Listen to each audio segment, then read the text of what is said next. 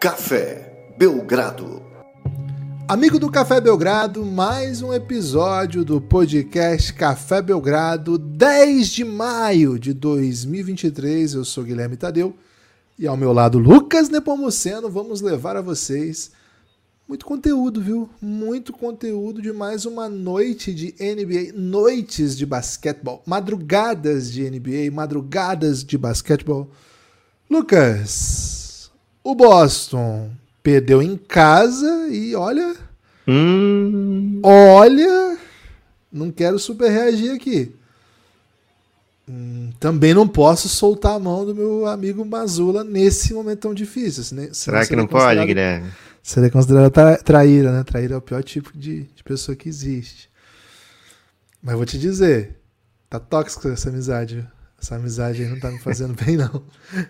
Enquanto isso, em Denver, Nicole Jokic fez as pazes com o dono do Suns, o bilionário do ramo aí do empreendimentos imobiliários, e continuou macetando o Suns em quadra, né? Então, amizade também tóxica pra caramba. Lucas!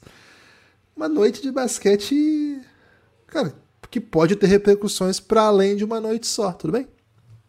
Olá, Guilherme, olá, amigos e amigas do Café Belgrado. Tudo bem? Podia ser melhor, né, Guilherme? Podia ser um, um dia mais ensolarado por aqui, mas tá bem nubladinho, viu? Previsão de muitas nuvens aí nos próximos dias, nesse momento.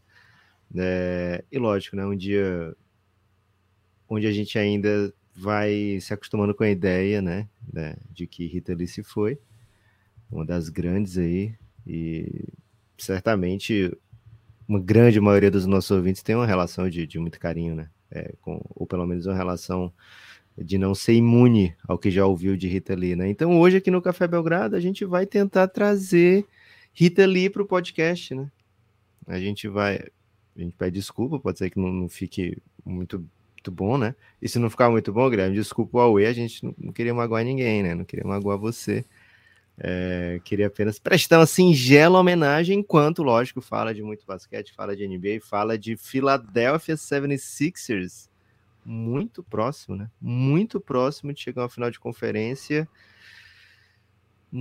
Assim, quando o Philadelphia começa a montar esse, esse tipo de time, né? Esse começa a trilhar o caminho que vai se tornar esse time, é, a ideia era, ó, vamos formar aqui um time contender, vamos perder por muitos anos, mas tudo isso vai ser parte de um processo, não vai ser fracasso, vai ser processo, né? Diria lá atrás o San né?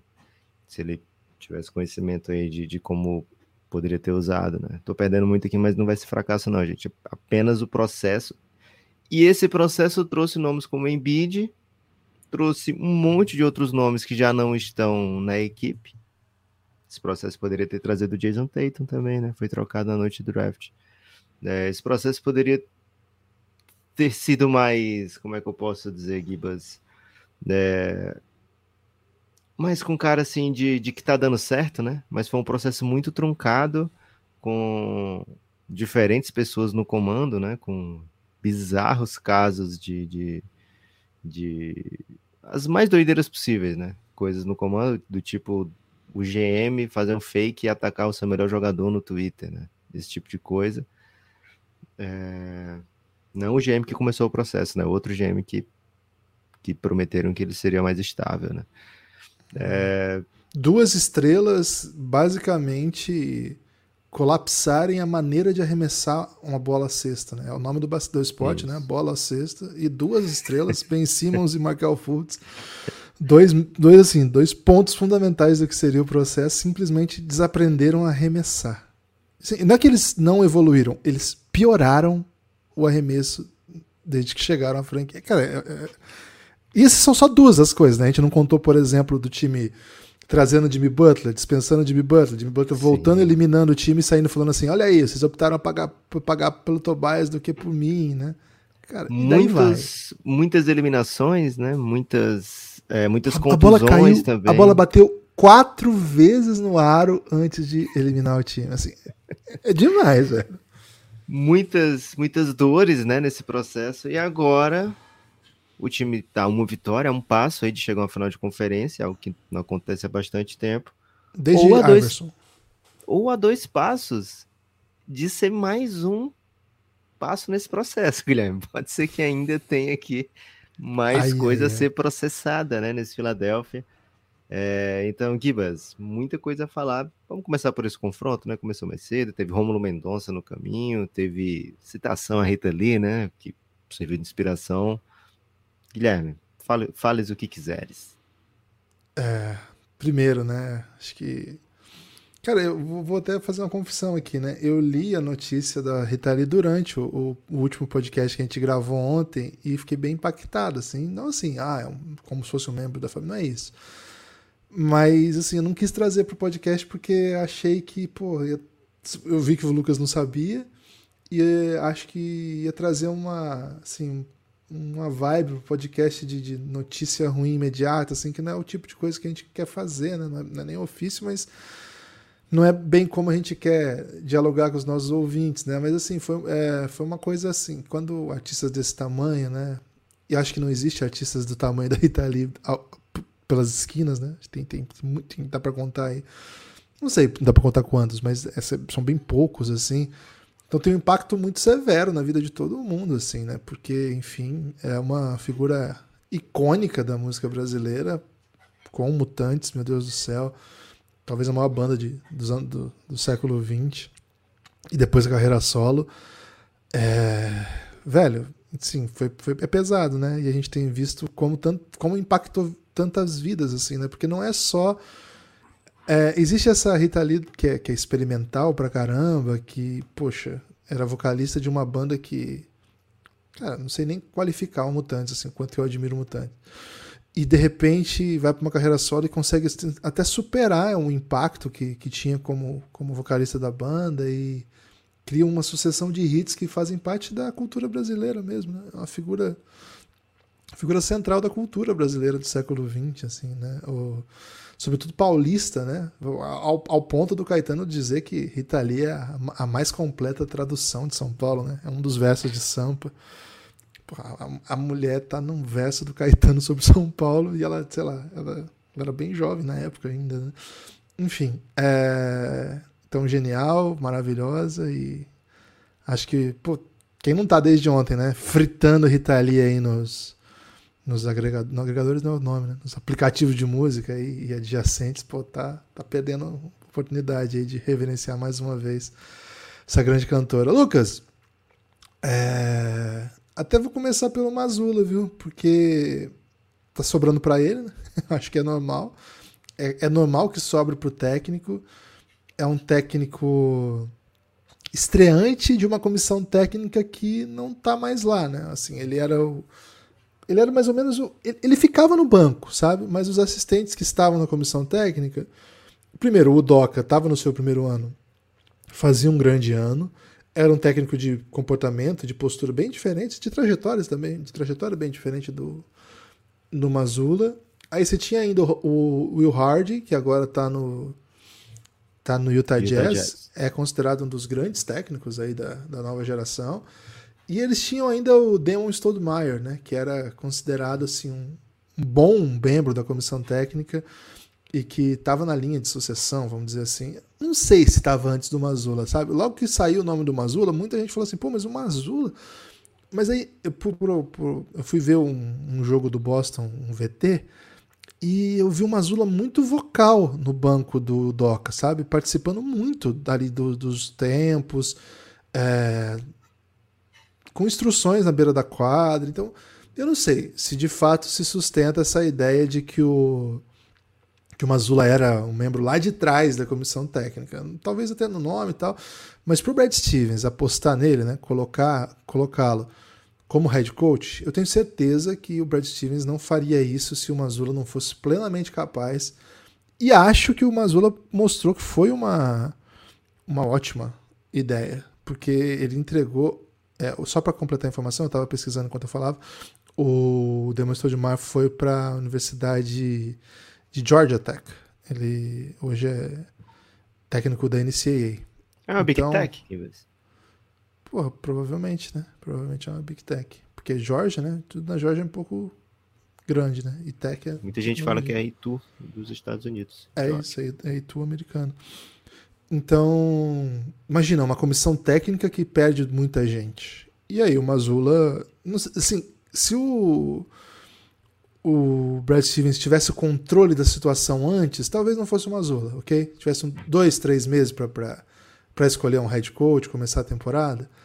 O Brad Stevens, ele não é alguém que vai olhar para um cara porque ele é jovem e vai falar você não, não é suficiente, porque o Brad Stevens se tornou um dos maiores técnicos dos Estados Unidos sendo muito jovem.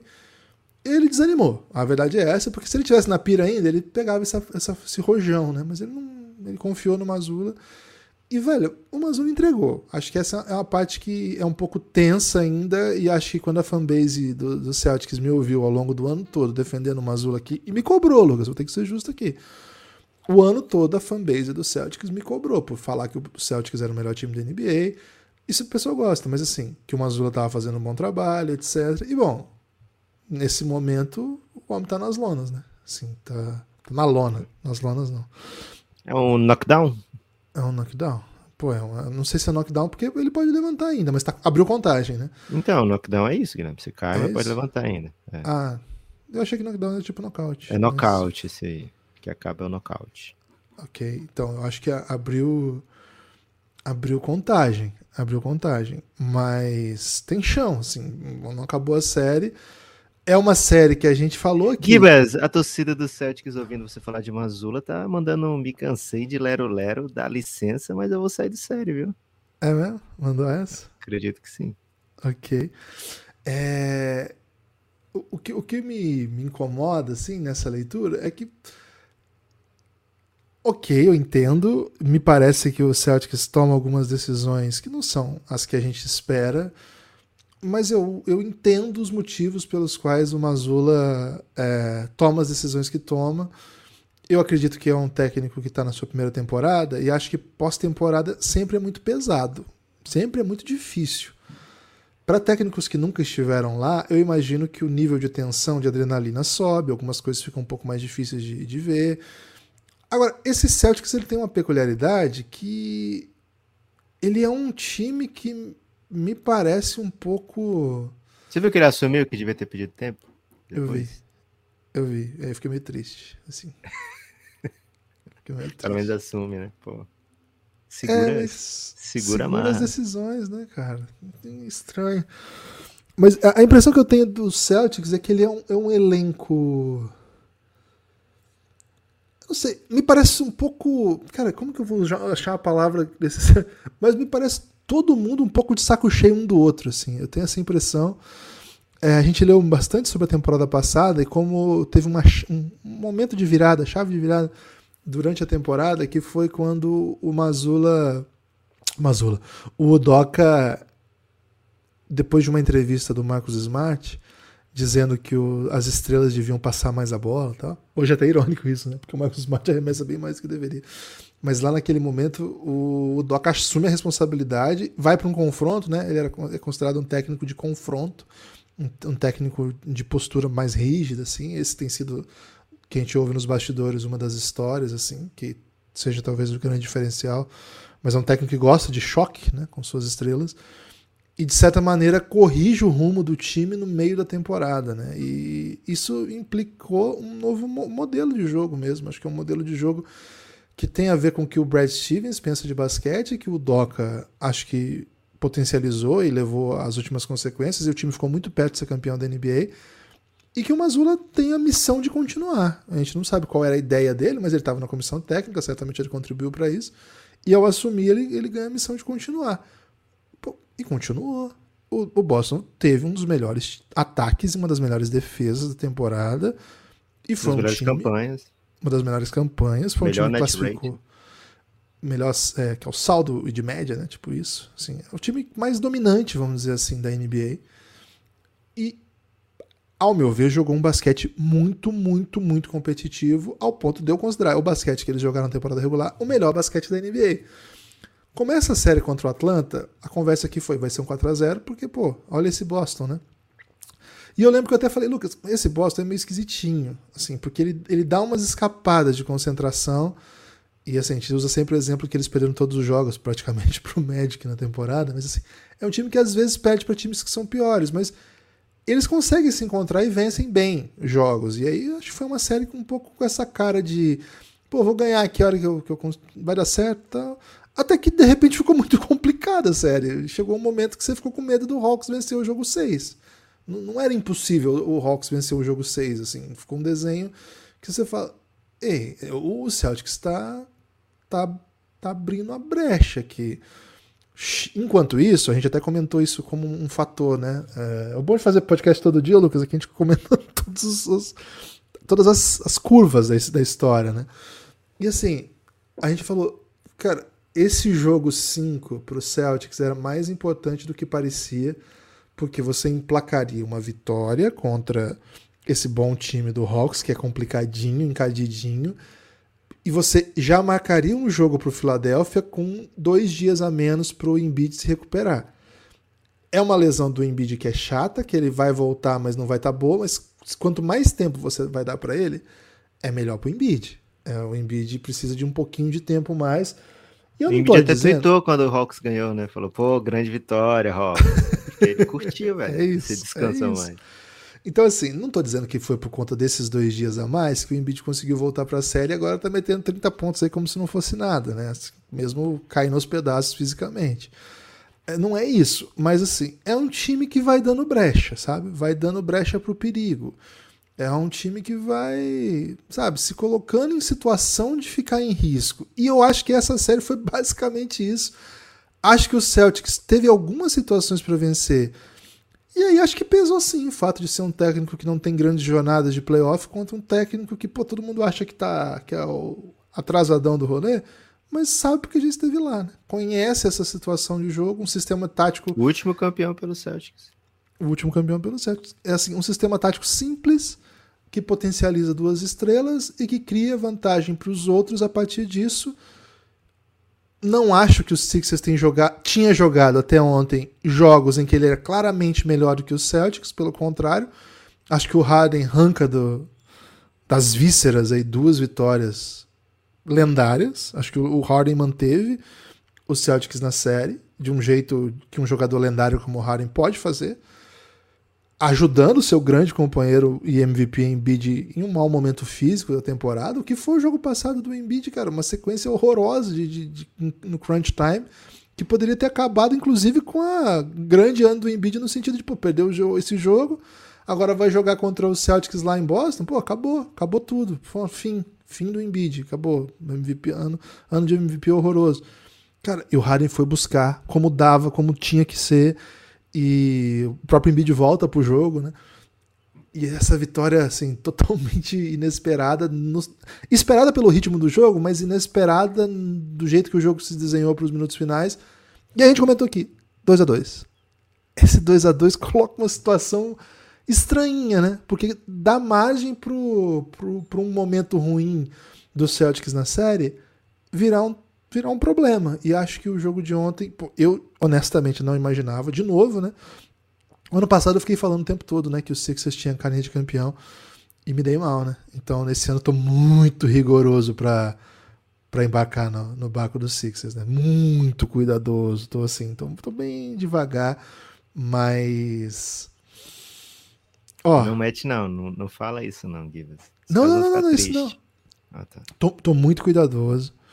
Agora, acho que ontem começa o jogo. jogo de... Aí, assim, pressão no Celtics, pressão no técnico do Celtics que assume um erro. Cara, foi sincero como não se pode ser. Essa frase não, não pode hoje, Miguel. Ah, é, perdão, perdão, perdão. É... Cara, fez greve de fome, guerrilhas, motins, perdeu a cabeça. Enfim. Esqueça, né? O momento do jogo começa com o Harden chamando muita responsabilidade, tomando decisões boas e atacando em tráfego, fazendo cestas difíceis. A defesa tem que ajustar porque fala assim: não vou perder mais um jogo porque o Harden é, é lendário. Não, não, posso mais perder um jogo pro Harden lendário. E aí aparece Maxi, né? Até te mandei um áudio no jogo, não lembro qual, qual jogo, acho que foi o jogo 3, que eu tava bem decepcionado com o Maxi, assim, porque tava, tava propício para ele fazer coisas belas e ele tava assim, ok, legal, Maxi. Ontem não, né?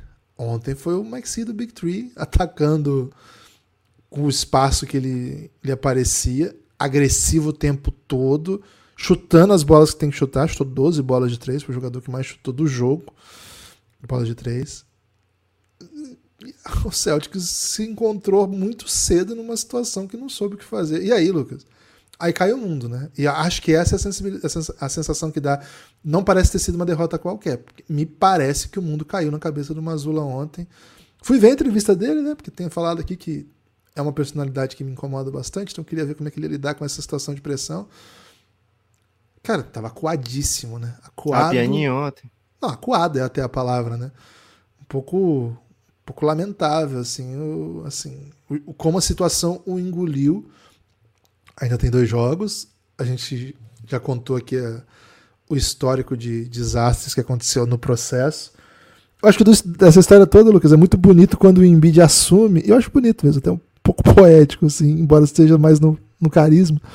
Mas quando ele assume e fala assim: o processo sou eu. Né? Tipo, quer dizer assim, tudo deu errado aqui, cara. Assim, beleza, deu tudo errado, mas o processo sou eu, né? Eu sou o processo.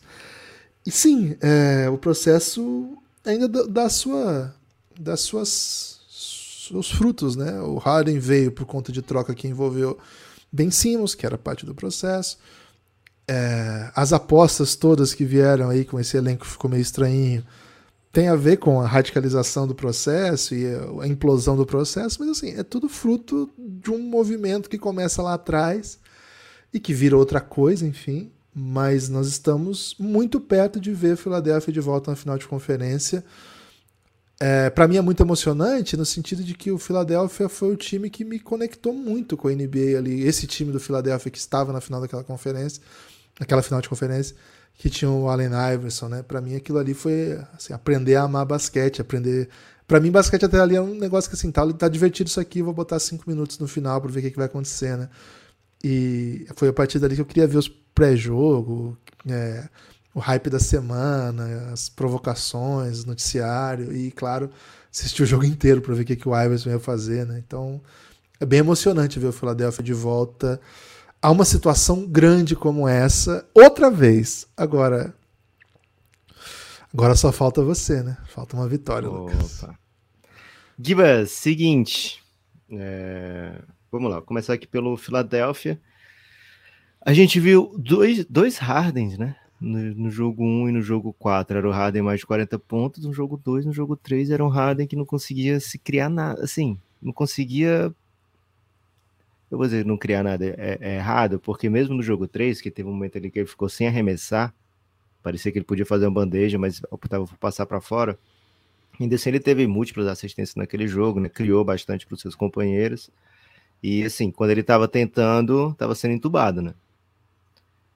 Não sei se, se o Embiid chegou para ele ontem e falou, ou o Doc Rivers, né? E falou, Harden, não quero luxo nem lixo, né? Porque ontem ontem o Philadelphia só queria ser imortal, né? Só queria, vamos fazer história aqui, vamos chegar para esse jogo. Acho que é um jogo que o Philadelphia chega com muito mais energia do que o Boston. O PJ Tucker falou, cara, eu adoro o jogo 5 na estrada, né? Jogando fora de casa. E eu, cara, o PJ Tucker é um fanfarrão, né? Tá dizendo isso porque. Mas o cara veio para esse tipo de jogo ontem, né? O Philadelphia estava muito mais agressivo, o Philadelphia estava muito mais. Eu não vou dizer é, com mais vontade, que acho que não é bem. É, todo mundo quer ganhar ali, né? Mas o Philadelphia estava disposto a não deixar nada ser fácil para o Boston. É... A defesa de transição do Philadelphia é um problema, né, Guilherme? É uma defesa que vai andando sem pensar e voltar e sem ligar para o que aconteceu. Mas ontem a gente viu o Chase dar um bloco do Embiid, né? A gente viu o Embiid perder a bola e, pô, não posso deixar sair ponto aqui. Foi lá e deu um, um toco absurdo, no, acho que foi no dia lembrar. Foi no né? dia então... lembrar. Você gosta quando o Embiid nem sente os pés no chão, Lucas? Cara, eu fico com um pouco de medo, né? Porque o Embiid cai muito, né? E cada queda deles, pô, são muitos quilos caindo ali, né? Tenho medo sempre de uma contusão. Eu só quero ele só quer saúde para gozar no final, né, Guilherme? O o Philadelphia então ele teve esse jogo onde ele chegou com muita energia e cara, o Philadelphia é o time que mais meteu que melhor arremessou para três na temporada, certo? Não é o que mais arremessa, mas é o melhor aproveitamento na temporada. E ontem jogou como se fosse isso, né? Meteu 12 bolas de três na casa do adversário, com 40% de aproveitamento. Quando você faz isso, o jogo fica muito mais simples para Harden, para Embiid, quando essas bolas de três vêm dos outros. Outra coisa, o Embiid meteu muita bola de fora ontem, né? O Embiid meteu muita bola de fora, média distância, longa distância, que faz parte do jogo dele, é por isso que ele é tão temido. Ele não necessita apenas da bola lá embaixo, mas quando ele faz isso, o jogo abre muito. É muito mais difícil marcar o Embiid dessa maneira, né?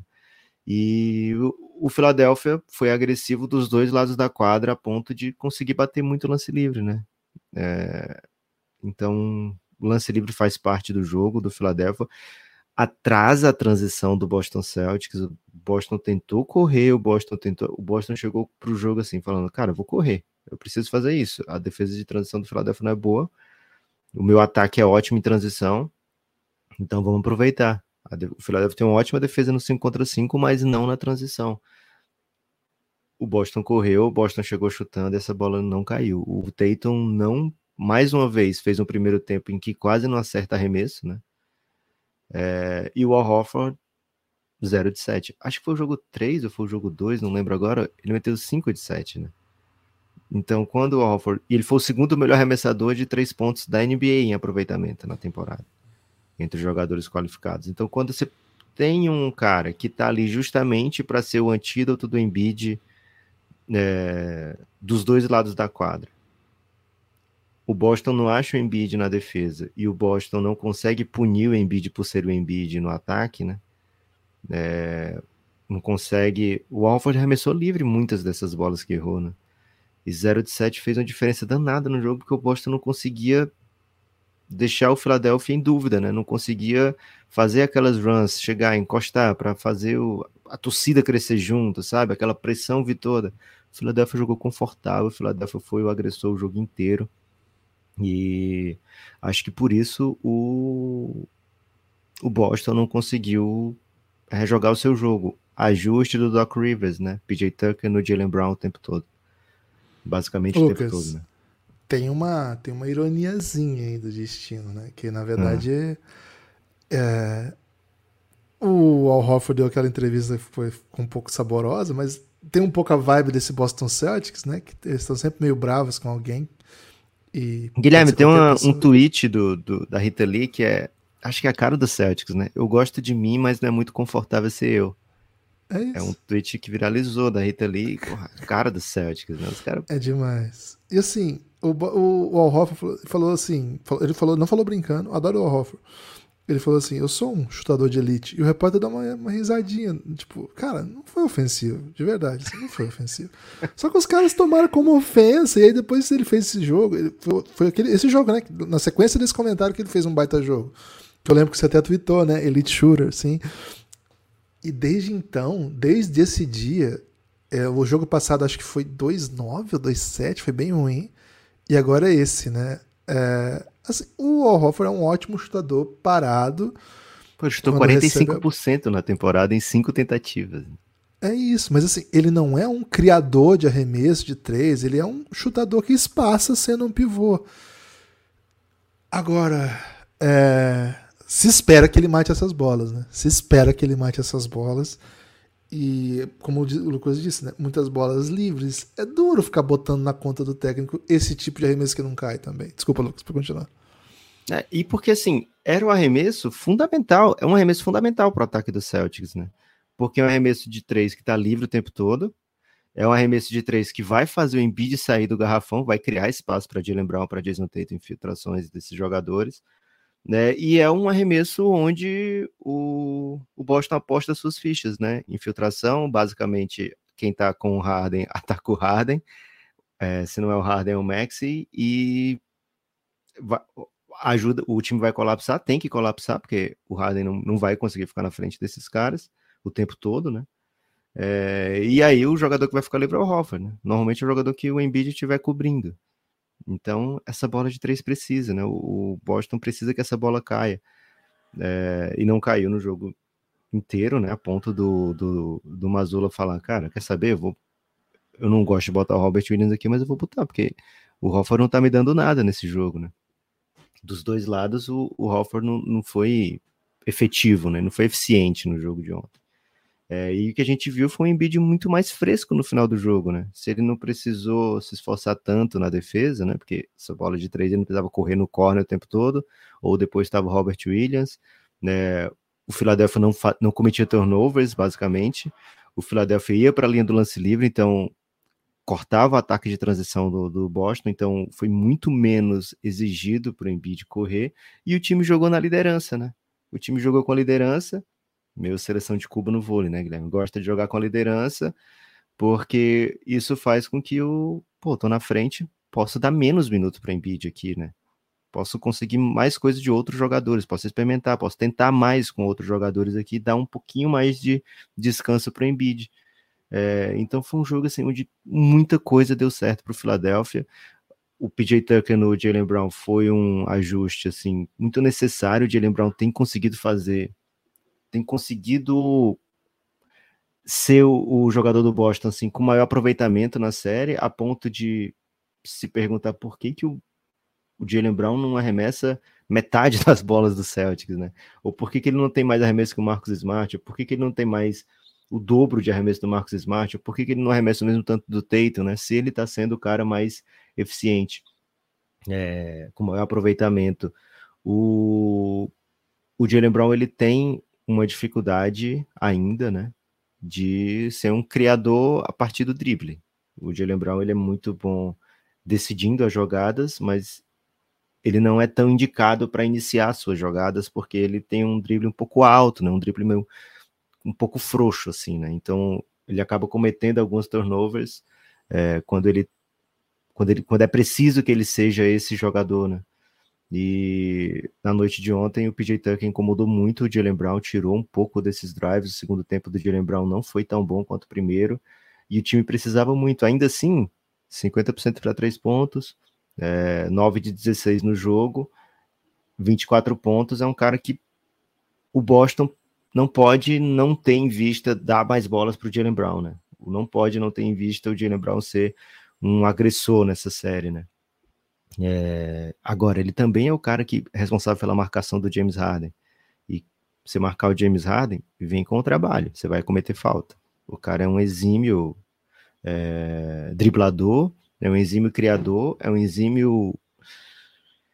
É, eu não queria falar aqui é cavador de falta no sentido assim de, de fazer os baits, mas ele é ele meio que, que te convida a fazer essa falta, sabe? Ele te deixa numa situação em que você não sabe bem o que ele vai fazer, e quando você dá um passinho em falso, o James Harden sabe exatamente como conseguir né, essa, essa vantagem.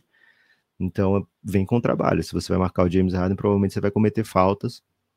É, e o, o Boston tem, acho que tem muito, muito jogador bom de perímetro para dar essa missão para o Jalen Brown, sabe? Eu acho que é um ajuste que o Mazula fez no jogo 2 que deu muito certo.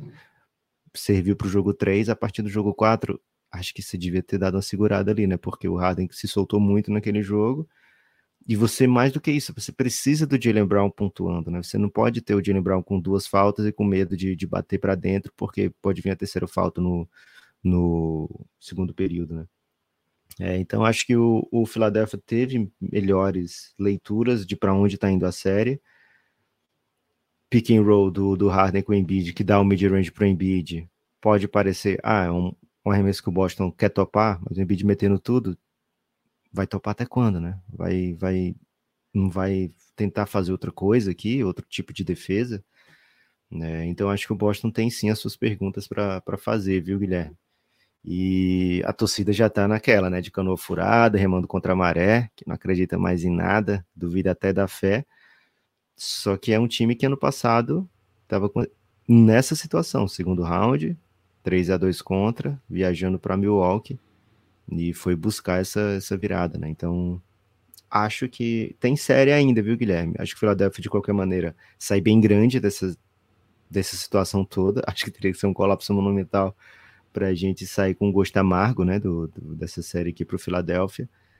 É, mas, cara, NBA, é playoffs da NBA, só tem timaço, tem o MVP do outro lado. É, talvez o esperado fosse uma série de sete jogos mesmo, viu, Gibas? Se é que é vai isso. chegar em sete. É, assim, se chegar em 7 é um grande revés do Philadelphia, porque ele precisa fechar o jogo em casa, né? Se é, surpreende se chegar em 7? No atual momento que- da série, sim. Ok. Antes por outros motivos, né? Lá no começo por outros motivos, mas com o atual momento da série, sim, me surpreenderia. Sabe que- mas- Assim, o posto vai meio de franco atirador nesse jogo agora, né? Muda um pouquinho. Mas é, é que a- a- o sinal tá muito pra baixo, né? Assim, É. Tá. Agora, tem a questão da saúde do Embiid, né? É, a gente precisa ver quão longe ele pode ir nessa série, mas assim, se a saúde dele não é de ferro, Lucas, os nervos são de aço. Antes de seguir aqui, quero convidar os amigos a apoiar o Café Belgrado. cafébelgrado.com.br. A partir de 9 reais você já pode fazer parte do nosso plano de apoio, nosso financiamento coletivo, que não é só financiar coletivamente o Café Belgrado, né? Embora chame financiamento coletivo, tem mais coisas que isso, porque é, de certa maneira, um programa de assinaturas para conteúdos exclusivos de basquete nos seus ouvidos. Café Belgrado é um projeto de mídia independente que tenta se criar aí, tenta se colocar em boas situações. Inclusive, Lucas, você tem atualizações aí de como estamos na mídia internacional e nos rankings de podcast pelo mundo? Por exemplo, Eslovênia. Estamos em que lugar na Eslovênia, Lucas? Gibas, macetamos um honroso top 100 na Eslovênia, meio Que sem isso, contexto, porque assim, a Eslovênia isso, não é exatamente conhecida por ser um país de, de assim, de, de luso, de lusófonos, né, dá pra dizer assim. E, porra, sem contexto, né? Eslovênia, Você sabe quem tá ouvindo a gente, né? Na Eslovênia. pô, a, a embaixada, né, certeza. Não, Guilherme, nunca- Moçambique, primeiro, primeiro lugar, simplesmente, Moçambique. Continuamos em primeiro lugar em basquete e Salve, terceiro Moçambique. em esportes em geral em Moçambique, hein? Cara, isso é, isso é uma honra. Por que choras, 102 Globo? agora, Eslovênia, viu? é, quem mais aqui? Portugal, 29, bem bom. Vietnã, oitavo, hein? Cara, nós porque- temos um ouvinte muito fiel no Vietnã, que foi até apoiador nosso. Não sei por onde ele anda, mas eu sei que ele morava no Vietnã e contava boas histórias. Pô, certamente salve, ele espalhou a- o belgradismo todos os por lá, né? ouvintes vietnamitas. É isso. Então, muito obrigado aí a todos vocês que acompanham o Belgradão Mundo Afora. Né? E vocês do Brasa também, né? Pelo amor de Deus. São números assim que até nos, nos deixam esrube, enrubescidos. É assim, Guilherme, que se fala? Hum, É, pode ser. Palavra Ru- difícil pra caramba. né? Nunca usei essa, hein? Enru- É mesmo? Ruborizado eu usava, né? Não, Ruborizado. pô, que isso. Enrubescido. Enrubescido. Enrubescido. Nos É deixa. Mas aí no plural, né? Nos deixam enrubescidos. É, de, É, de, bom falar isso, hein? É, mas eu devia ter treinado antes, né? É, Gibas, então, muito obrigado a todos que apoiam o Café Belgrado. Por exemplo, chegou o Matheus Pofal, hein? Cara, que Pô, sobrenome Que bonito, nome bom, Pofal. mano. Pô, covardia. É, é, que- é quem tá É. reclamando de falta na, na, na pelada. Pô, falta Pode aqui. ser. Né? Foi mal. Boa. Perdão. Pô, covardia, hein? Luiz Fernando Bellini também chegou e chegou de Giannis, o Belinaço, Belinaço. apoiador Adam Sandler. Maior Bellini desde Bellini, né? O cara que inventou o negócio de levantar a taça. É isso. Tiago Augusto. Porra, Tiago Augusto, tá aí um nome bonito, hein? Augusto. um, um é santo, o outro é imperador, velho. Não tem erro. Sossegado. Sossegado. É, o Gabi Menes. Porra, não sei como é que fala. Gabineses? Porra, não sei falar. Não sei meter um Gabi aqui, viu? Mas é o Gabriel Corrêa de Menezes, né? Um salve. Eu sempre gosto de um Gabi, sempre acho que dá pra meter um Gabi alguma coisa, mas esse sobrenome me pegou, viu? Gabicô, de repente? Gostei de Gabicô, hein? Gabicô é bom. É, Alan Rodrigues Lima. Valeu, Alan. Apoiador da Adam Sandra, Sandler, né? Tá sempre é. com a gente.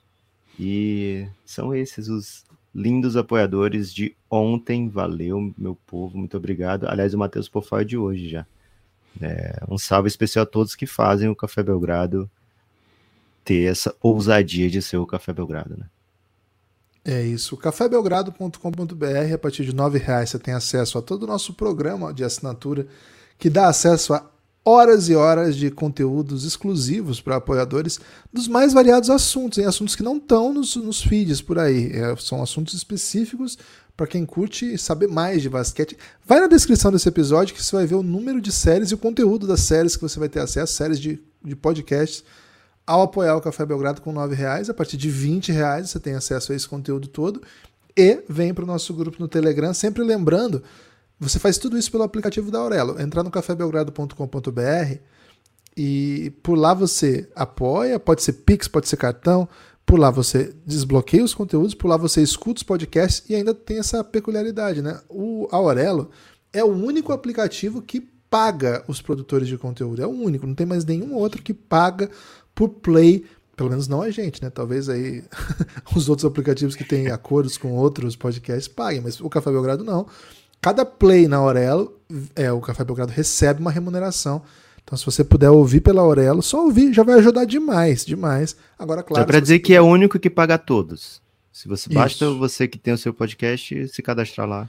Perfeito, é isso.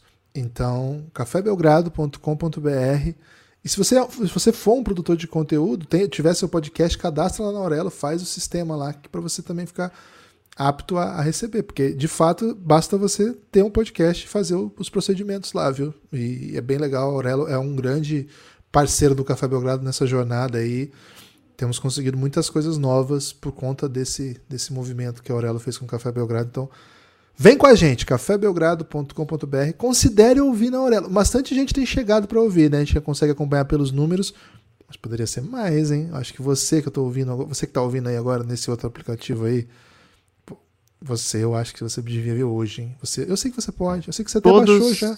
Você até todos baixou a gente não vai, não, vai, não vai conseguir convencer, né, Guilherme? A gente só precisa que a gente convença você que tá ouvindo aí. É todos é a gente sabe que não vai, mas você que já pensou, pô, podia baixar a Aurelo depois eu vou fazer isso aí. Porra, faz logo.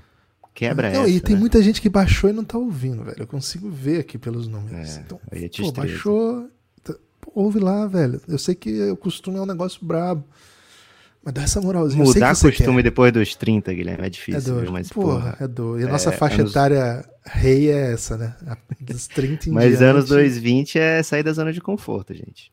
2020 é tem, tem pessoas fazendo caminhadas, né? Fazendo prancha, fazendo é, yoga, né? Falando yoga também já é difícil, né? Metendo um pilates, né? Então, porra, muda aí o seu jeito de ouvir podcast também. Faz esse esforço. Gibas, seguinte. Hum.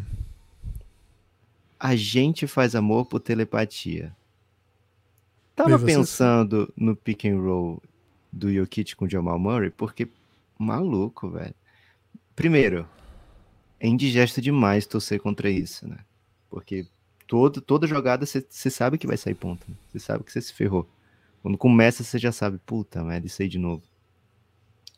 É, então, torcer contra isso é muito indigesto. E tem o outro lado, né? Que é não apreciar isso, né? Você torcendo contra, você, ao mesmo, ao mesmo tempo que você tá querendo que não dê certo, você não consegue sentir o sabor, né? Você não consegue ter a, a noção da beleza, né? Da, da lindeza que é aquilo o Denver Nuggets fez um ótimo jogo contra o Phoenix Suns, primeiro tempo onde o Denver meio que estabeleceu seus outros jogadores, né?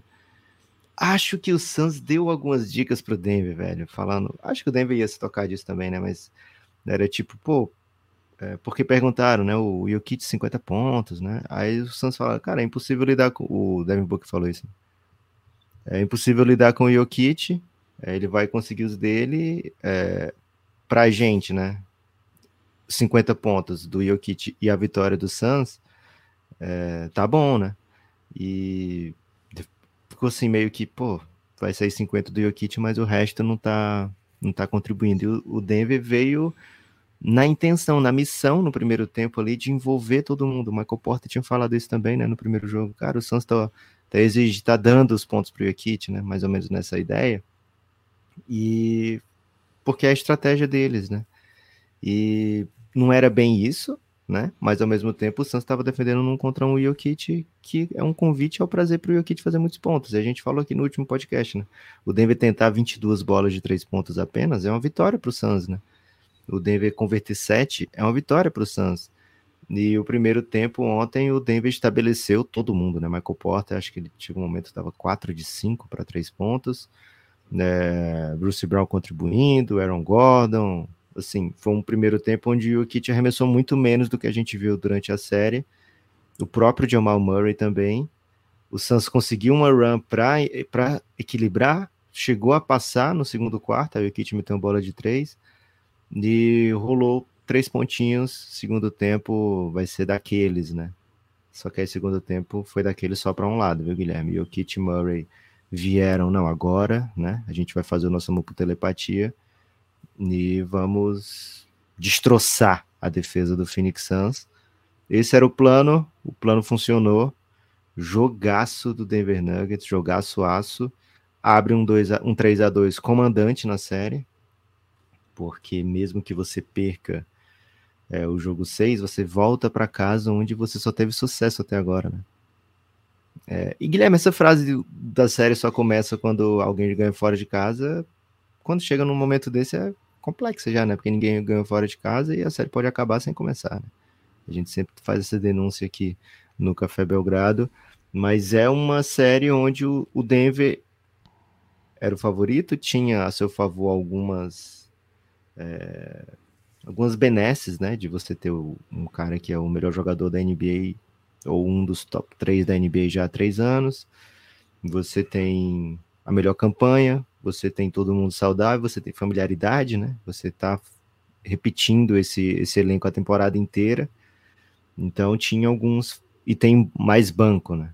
E ontem o banco foi mais uma vez fundamental, né? A diferença de pontuação dos bancos foi gritante. É, a série caminha para um momento de equilíbrio, né? O Phoenix Suns com seus suas atuações lendárias de Devin Booker e Kevin Durant conseguiu trazer aquilo para a série, mas agora meio que restabelece um protagonismo do Denver, né? 3 a 2 é, com muita coisa a favor e um possível jogo 7 em casa. Gibas, tenta trazer um olhar aí diferente do meu no sentido de não tô apaixonado, né? Porque é de mim que sou romântico, né, Guilherme? Mas traz aí um, um, um olhar para essa série que contemple aí uma análise acima da emoção. Ah, eu já me acostumei com você sempre reclamando da vida, né, Lucas? Então, okay. para fazer uma análise como essa, acho que o primeiro ponto, né? É difícil parar Jokic. Jokic tá fazendo de gato e sapato a defesa do Phoenix Suns. E faz. Agora, às vezes a defesa do Phoenix Suns tem respostas melhores, outras piores, mas a impressão que eu tenho, e eu acho que torcer para um cara, torcer contra um cara que tem o touch tão magnífico próximo à sexta é um desespero, né? Porque a defesa pode estar muito boa, tá contestado, mas cara, ele vai fazer um movimento de braço, ele dá uma barrigadinha, né? E pronto, né? Vai fazer essa sexta. Ontem teve até, teve até um, um lance de transição que mostra o Jokic correndo contra o Eiton e chegando primeiro, né? Até um pouco cruel, assim, que o Dominator não consiga correr mais rápido que o Jokic se tudo o resto o Jokic está fazendo melhor, né? É... Bom, acho que tem uma coisa que, que chama bastante atenção nessa série e é, é tem sido, de certa maneira, um, um retrato né, de quando as coisas estão funcionando melhor para o Denver é o de que maneira que os outros jogadores conseguem é, matar bola e a dinâmica que esses caras vão matar bola.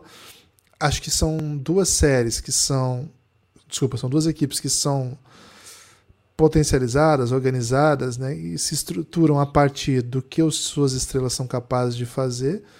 Acho que o Phoenix Suns, quando conseguiu, nos dois jogos em Phoenix, que o Kevin Durant e o Devin Booker se tornassem imarcáveis no um contra um e colapsassem a defesa a ponto de colocar outros jogadores para contribuir, acho que isso foi um momento que a gente falou assim, pô, acho que o Suns está retomando o controle da série, ou entrando na disputa pelo controle da série, porque ela conseguiu tornar jogáveis alguns caras que a gente, quando pensa na série, não pensava que estariam em quadra. Por exemplo, o Landry Shamet, por exemplo, o Terence Ross, e até há uma invenção do TJ Warren, né? Que ontem não conseguiu ser um fator, mas lá em Phoenix parecia assim, pô, tem um cara mais agressivo aqui, jogando contra defesas colapsadas, ele vai contribuir, vai contribuir demais. Então acho que o primeiro ponto, o Denver conseguiu ajustar, e ontem a gente não viu tanto arremesso tão livre de alguns jogadores. Acho que tinha escolhas ali, alguns caras eles pagaram, outros nem tanto, outros tinham um ajuste. Acho que, por exemplo, o Terence Ross estava sendo marcado com ajuda um pouco mais curta. Alguns jogadores eles simplesmente largavam nos dois primeiros jogos. Agora não, ainda tem uma super ajuda, né? É uma das é, estratégias é, dessa o Okog, série. né? O Okog ele continua sendo, é, por isso que ele joga cada vez menos, né? Acho que ele nem consegue, jogou o segundo né? tempo ontem. Assim, a estratégia do Denver na série é overhelp, né? É uma das estratégias para defender. Se não é dobra, é overhelp. Então, no primeiro corte, o Kevin Durant e o Devin Booker criarem, e são dois excepcionais criadores, a defesa vai colapsar. É uma das estratégias. Agora, como que ele vai rotacionar para o arremesso que vai sobrar livre? Aí acho que teve ajuste, né? De onde vai rodar, quem que vai rodar, e de que maneira, quais jogadores vão ter um tipo de ajuda, de onde vai vir essa ajuda. E acho que nesse sistema o Denver conseguiu conter um pouquinho, né? O Sansão matou nove bolas de três, é, não chutou tanto também. Acho que a situação do jogo caminhou para outro caminho. Também é um, é um, é um jogo que pô, no terceiro quarto já estava 20 e não estava com cara mais de virada, né? Então é, os números são um pouco, assim, tem que ser colocados um pouco mais em contexto. Então acho que foi um jogo de soberania nessa, nesse debate dos coadjuvantes, né? Agora, não dá para tratar, como o Lucas disse, o Jamal Murray como coadjuvante, porque ele e o Kit são uma dupla de pontuação radical, né? O pick and roll dos dois, ele te, te massacra e acho que a gente teve uma noite do Jamal Murray adequada, assim. Eu não acho que o Jamal Murray fez o que ele costuma fazer no último jogo, o que deu um pouco um, um retrato de uma série em que o Jokic era muito, muito ele e o resto do, do Denver não estava ao seu alcance. Claro que o Jokic é um dos maiores jogadores da história, até teve um lance engraçado ontem. Ele se tornou o jogador com maior pivô com mais triple doubles em playoff. Acho que é essa a estatística. E passou ou empatou com o Chamberlain? Passou. passou. E aí na, ele foi informado disso no, na entrevista pós-jogo lá da TNT. E o, tava o Barkley, Shaquille O'Neal, né? E aí, ao saber disso, ele perguntou assim, que lugar que o Shaq tava na lista, né? E o pessoal morre de rir. E o Shaq fala assim, não, eu tava aí porque eu não, eu não preciso passar, né? Eu não passo para ninguém então ele nunca teve triple. Enfim, é, é um jogador geracional. Acho que caminha para entrar na discussão de melhor da história, estrangeiro da história. Na minha opinião, hoje, por conta do título, o Giannis está na frente, mas o Denver está aí, né? Situação de atingir feitos desse tamanho. Claro que tem uma, uma grande caminhada, não vai ser fácil para o Denver ganhar um desses dois jogos.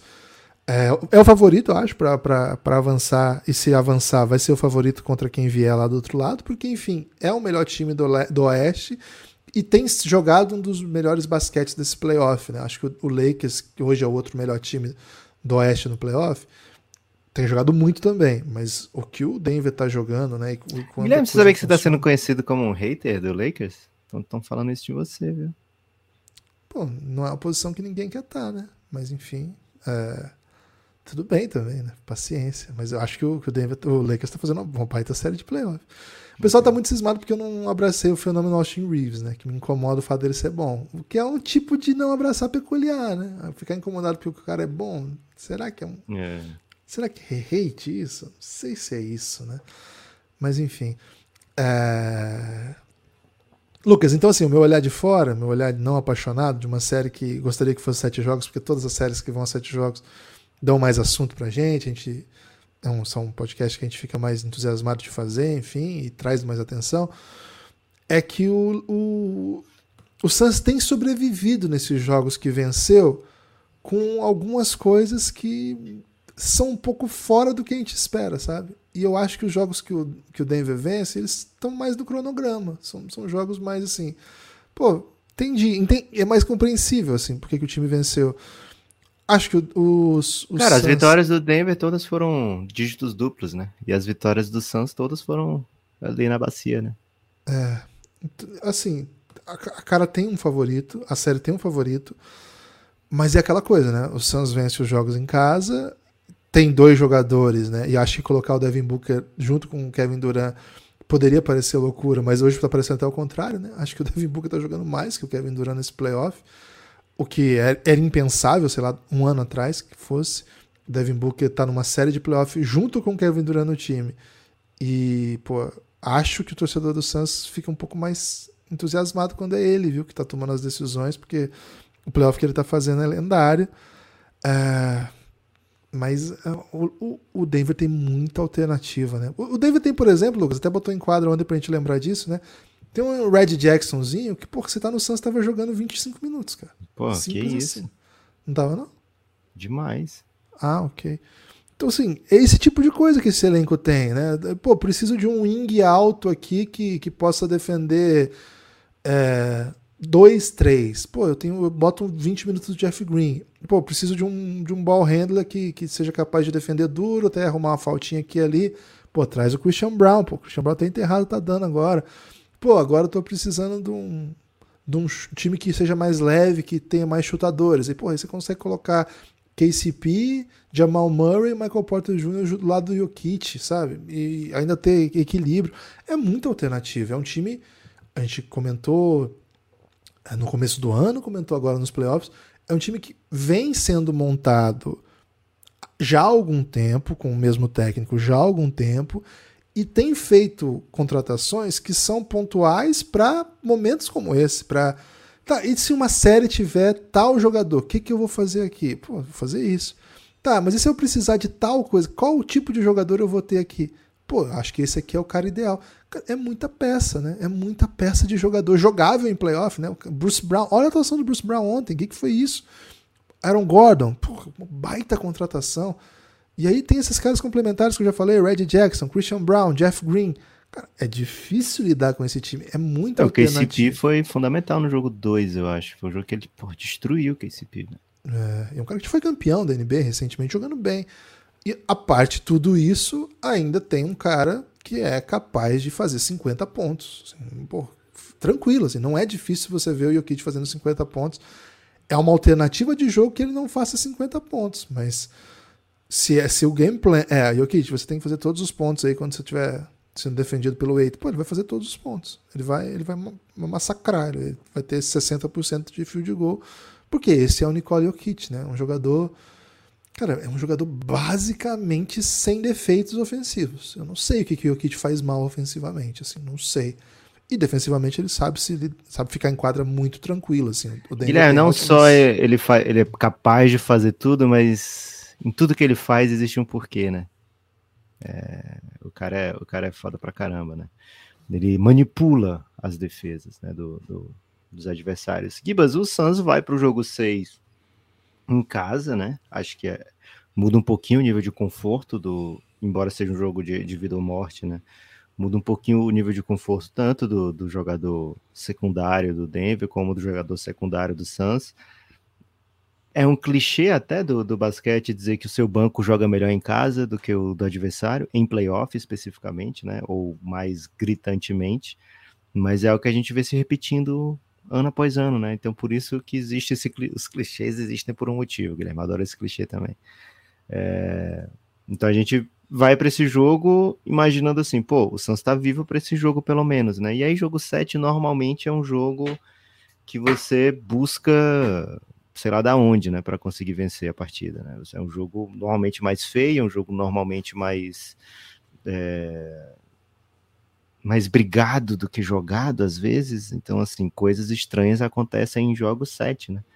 Então, não é como se o Suns já tivesse eliminado, mas sim, o Denver tem uma vantagem muito boa nessa série. A questão agora se torna o Chris Paul joga ou não nessa série. Em certo momento ficou assim, nossa, o Suns talvez nem precise do Chris Paul, né? Cara, doideira, né? Olha quem o Santos está colocando em quadra para poder dizer que não precisa do Chris Paul, né? É, então, nossos guards titulares estão sendo o Jokic, oh, é, Chris Paul e Yoko, é, caramba, Cameron Payne e Okogi, né?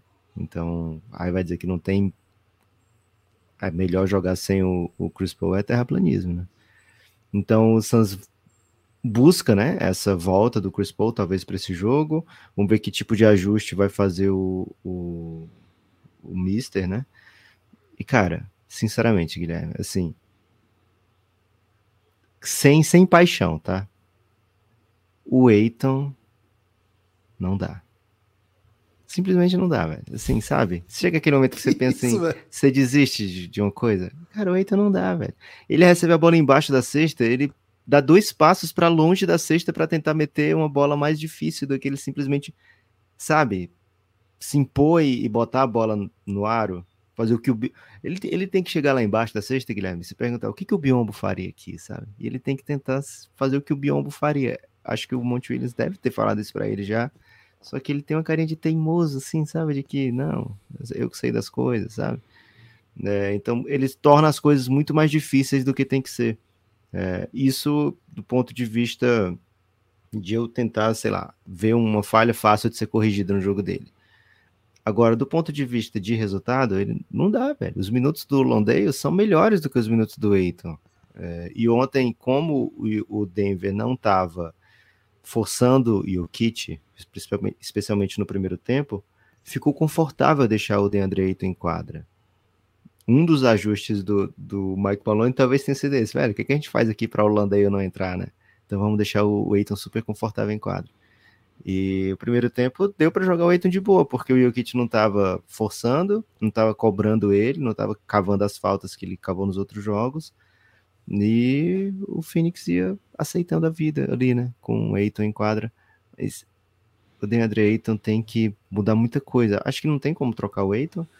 O salário que ele recebe é, é proibitivo para isso, para você fazer uma troca que seja positiva para o time. Então o Suns vai ter que conviver com essa ideia e acho que o DeAndre Ayton vai ter que mudar muito hábito, sabe? E eu não sei se ele é um cara nesse momento da carreira que tenha mostrado disposição para mudar de hábito. É, é, então... Ele leva uma vida sossegada, né? sossegada até demais, Victor. Sombra e água fresca para todo lado. Lucas, não vou discordar de você com relação ao DeAndre Ayton, porque só quem já morreu na fogueira sabe o que é ser carvão, não é?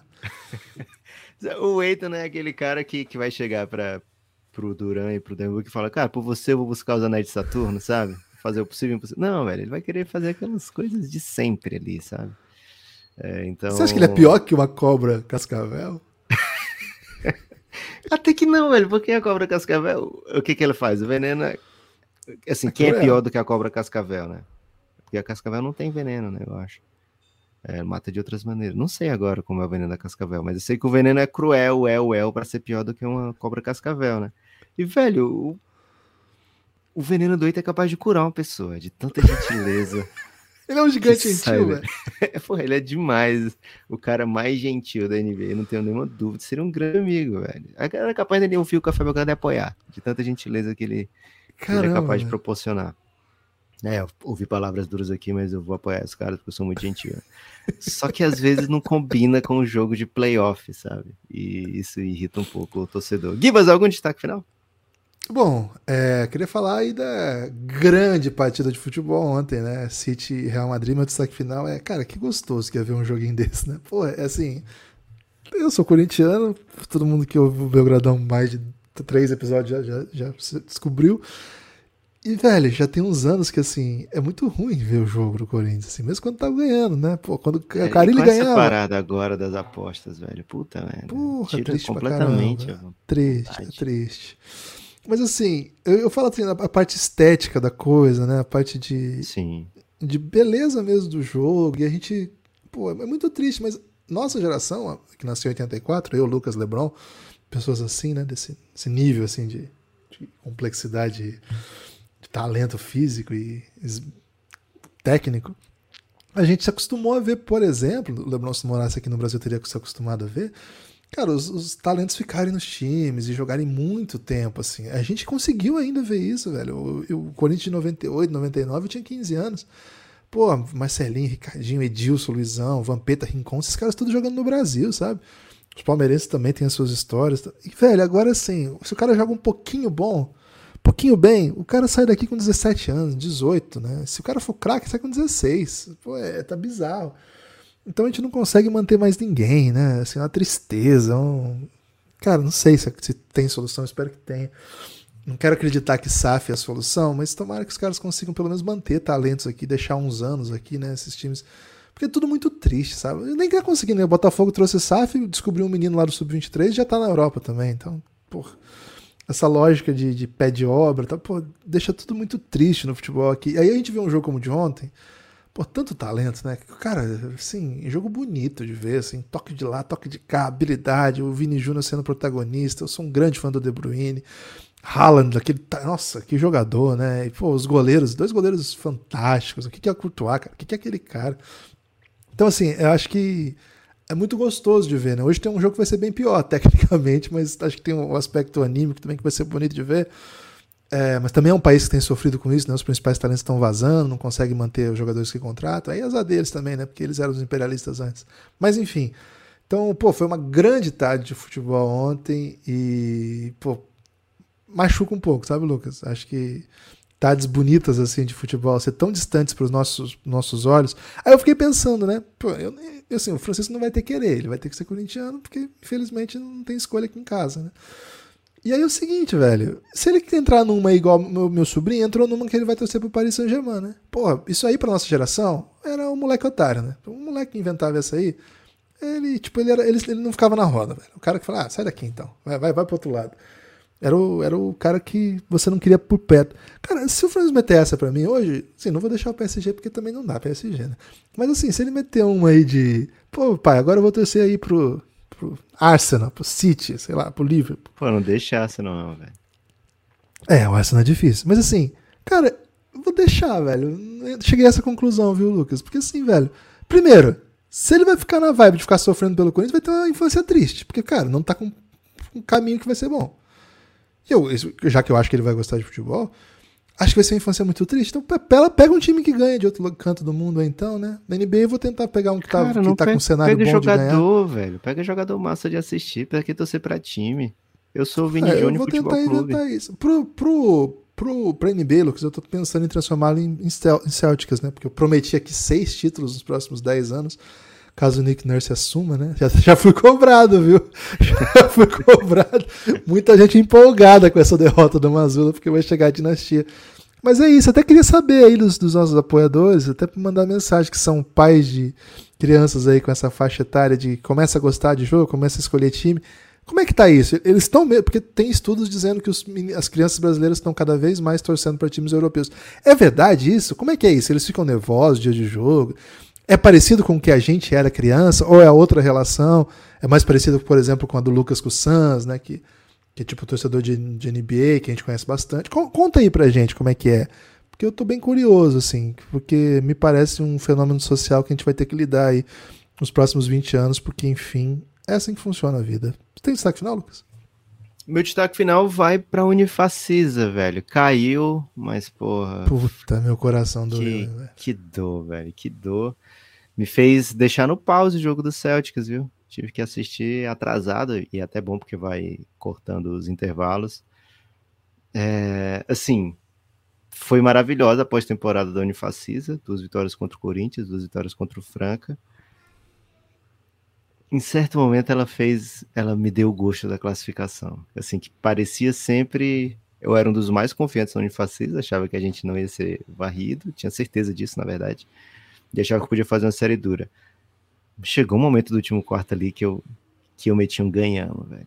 Eu meti um ganhamos e os, Abriu nove, assim, cara. Abrimos nove e Franca tava cometendo uns erros assim, né? E caminhando para um momento de, de um certo nervosismo, que era meio que, cara, não acredito que a gente vai perder, que eu achava que eu podia tomar conta e ser benéfico, né? Só que foi o contrário, velho. França fechou todos, França, Franca fechou todos os espaços, toda a posse da Unifacisa ficou espetada, ficou difícil de conseguir um arremesso. Quando tinha o milagre de ter um arremesso mais livre, assim, a bola não caiu e o Lucas Mariano fez todas as coisas possíveis do outro lado. Né?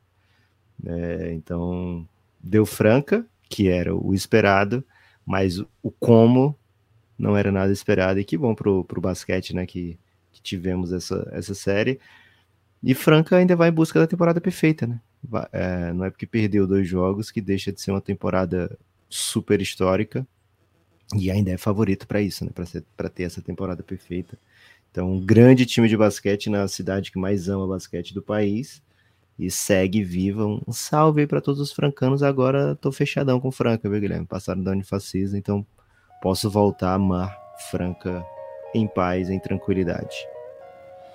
É isso. Espalhe por aí que você ouve o Café Belgrado. Até a próxima. A gente se vê.